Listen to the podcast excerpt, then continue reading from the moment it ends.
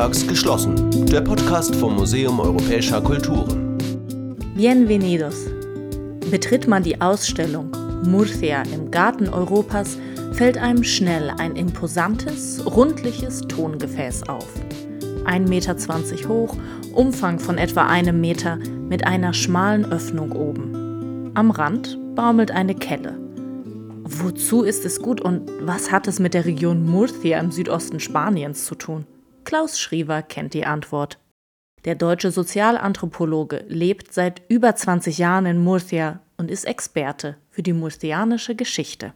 Das ist eine Tinacha und die werden traditionell benutzt, um Regenwasser aufzufangen. Man muss bedenken, dass die Region Murcia halt äh, eine Halbwüste ist. Also hier gibt es eigentlich einen jährlichen Niederschlag von unter 300 Millilitern. Das ist nicht so viel. Und äh, das bedeutet, dass man jeden Tropfen Wasser, der, der regnete, dass man den äh, möglichst auffangen musste. Die Tinacha in der Ausstellung stammt tatsächlich aus Klaus Garten. Als er 1999 mit seiner Frau nach Murcia ziehen will, besichtigen sie ein Haus. Ein altes spanisches Paar, beide schon über 80 Jahre alt, wollte es verkaufen. Auf jeden Fall äh, haben wir da mit denen eine ganze Weile gesprochen und irgendwann äh, sagten sie ja, äh, ob wir nicht was trinken möchten.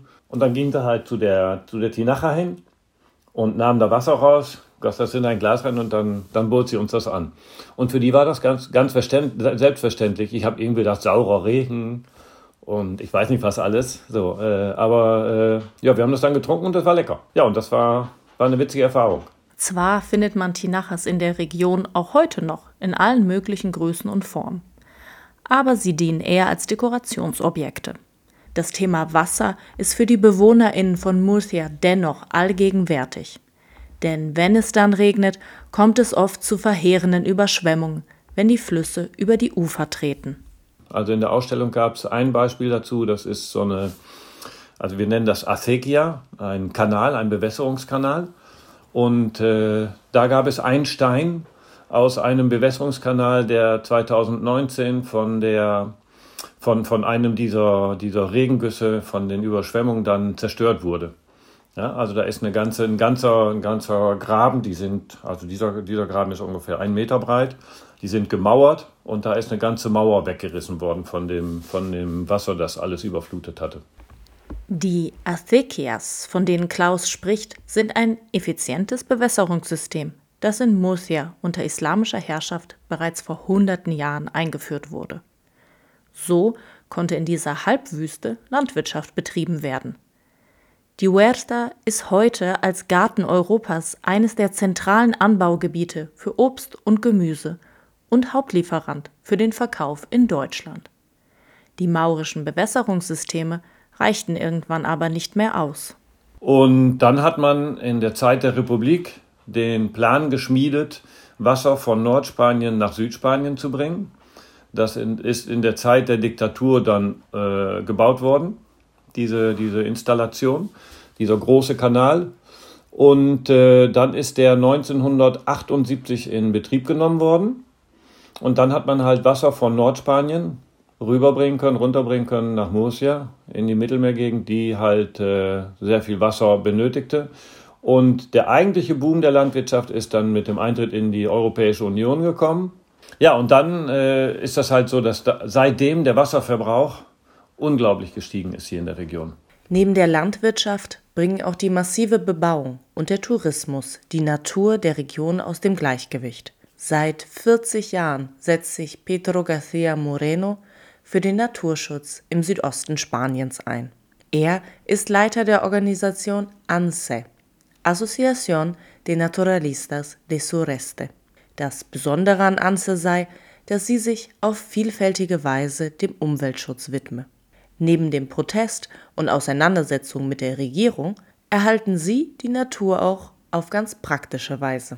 Digamos que mm, tal vez eh, como característica más importante que la podría definir es que eh, no se limita solo a desarrollar una actividad de protesta, uh, denuncias administrativas, denuncias judiciales, denuncias ante la Unión Europea, um, acciones de protesta o, de este tipo, sino que también tiene proyectos de conservación. Incluso hace unos años puso en marcha una fundación para la custodia del territorio e intentamos desde hace también más de 20 años desarrollar proyectos de conservación de la naturaleza de muy diverso tipo, desde eh, trabajamos tanto en el mar como, como en el interior y prácticamente con todo tipo de animales que se nos pueden ocurrir.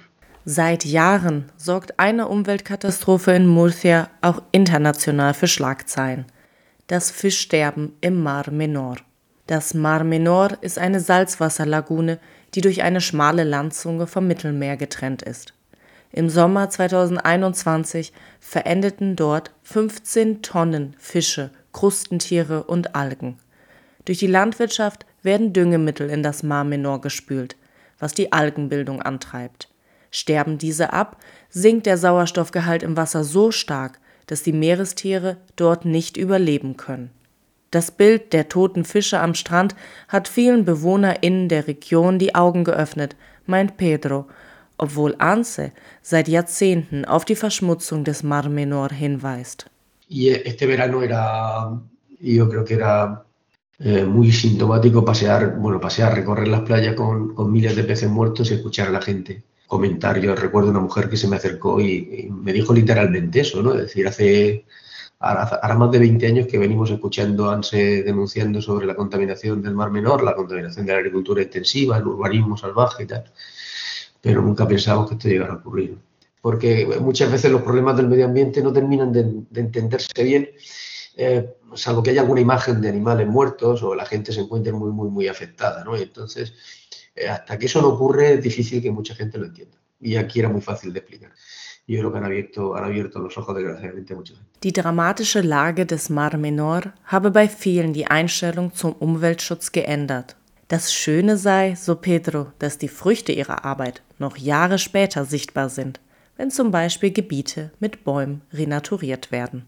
Das motiviert ungemein und zeigt den ehrenamtlichen HelferInnen, wie nachhaltig ihre Arbeit ist. Y poder enseñarles ya, porque hay proyectos que ya, ya cuentan con, con más de 20 o 25 años de recorrido, el resultado, que la gente vea que hay una mayor diversidad de especies, de que esas especies de, plantas, que además son especies eh, características autóctonas de nuestra área geográfica, en algunos casos endémicas, eh, generan eh, mucha más vida que la que había antes. Si hay algo que puede garantizar que lo que hacemos permanece en el tiempo y consigue cambios, es intentando apoyarse en la gente y que la gente conozca lo que hacemos y pueda participar.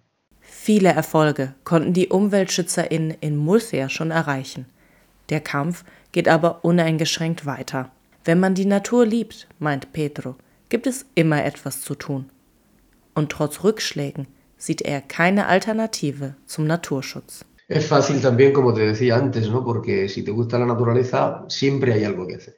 Entonces, la, la, ilusión es fácil mantenerla, porque siempre hay una de cal y hay una de arena. No siempre sale todo bien, ni todo sale mal. Y, y, y si nos fijamos en el, en el, largo plazo, estamos seguros que vamos a, a conseguir todavía proyectos súper súper bonitos, súper ilusionantes y que cada vez vamos a ser más gente, porque además es que no hay, no hay otro remedio. O cambiamos esto o no hay otro planeta. Obwohl eine der trockensten Regionen in Europa verfügt Murcia über eine vielfältige Flora und Fauna, die geschützt werden muss. Mehr zur spannenden Geschichte der Region, zur Natur, Wasserschutz und Landwirtschaft erfahrt ihr in der Ausstellung Murcia im Garten Europas noch bis zum 27. Februar 2022 im Museum Europäischer Kulturen.